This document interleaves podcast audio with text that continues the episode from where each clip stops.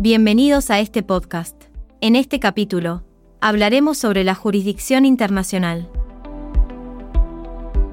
Para comenzar, nos adentraremos en el estudio de los sistemas de competencias entre jueces y árbitros de distintos estados en el caso del derecho internacional privado. De esta manera, haremos una distinción entre jurisdicción y competencia, dándole preferencia al término jurisdicción, por su amplitud y relevancia en el ámbito del derecho.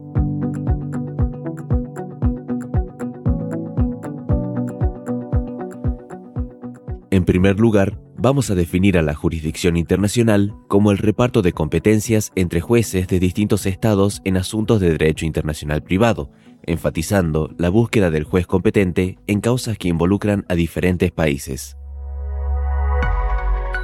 Así también observaremos que existe una diferencia en la jurisdicción directa, que ocurre cuando un juez controla su propia jurisdicción internacional, y la indirecta, que sucede cuando un juez controla la jurisdicción ajena. Por otro lado, encontramos también la jurisdicción única y la exclusiva. La primera se refiere a la situación en la que hay un solo juez internacionalmente competente en un asunto, aunque este enfoque ha disminuido en comparación con las jurisdicciones exclusivas. Por su parte, la exclusiva es aquella en la que una norma internacionalmente imperativa desplaza o excluye de antemano la jurisdicción extranjera, por ejemplo, casos de derechos reales sobre inmuebles en un país específico. Por último, observaremos que existe también la jurisdicción múltiple y la arbitral. La primera se refiere a la coexistencia de múltiples jurisdicciones nacionales, lo que puede conducir a litigios simultáneos y sentencias contradictorias. Por lo tanto, la regulación de la independencia internacional es necesaria para evitar tales conflictos, mientras que la jurisdicción arbitral es la competencia otorgada a tribunales arbitrales para resolver disputas, esta jurisdicción se está desarrollando cada vez más en el ámbito del derecho comercial internacional y se basa en acuerdos entre las partes involucradas. Continuando con este tema, vamos a comprender que también existen problemas generales que surgen en el ámbito de la jurisdicción internacional.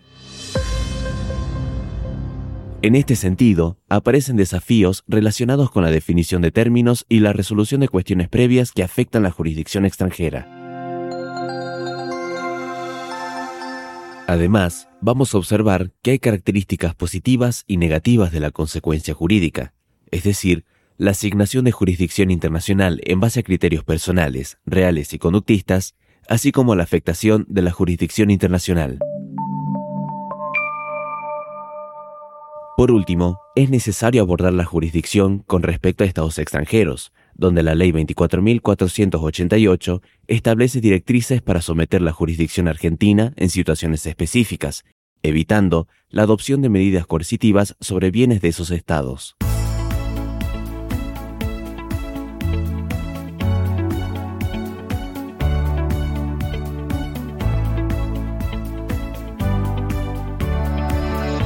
Como resumen general de este episodio, vamos a entender que la jurisdicción internacional se refiere a la autoridad y competencia de un país para aplicar sus leyes, en escenarios con conexiones extraterritoriales.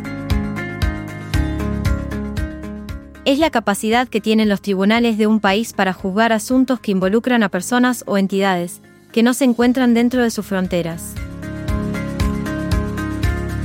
La misma puede ser directa, indirecta, única, exclusiva, múltiple y arbitral. Esto fue todo por hoy. Recuerden ver la teoría en los libros, no solo en el módulo. Los esperamos en el próximo podcast de la carrera.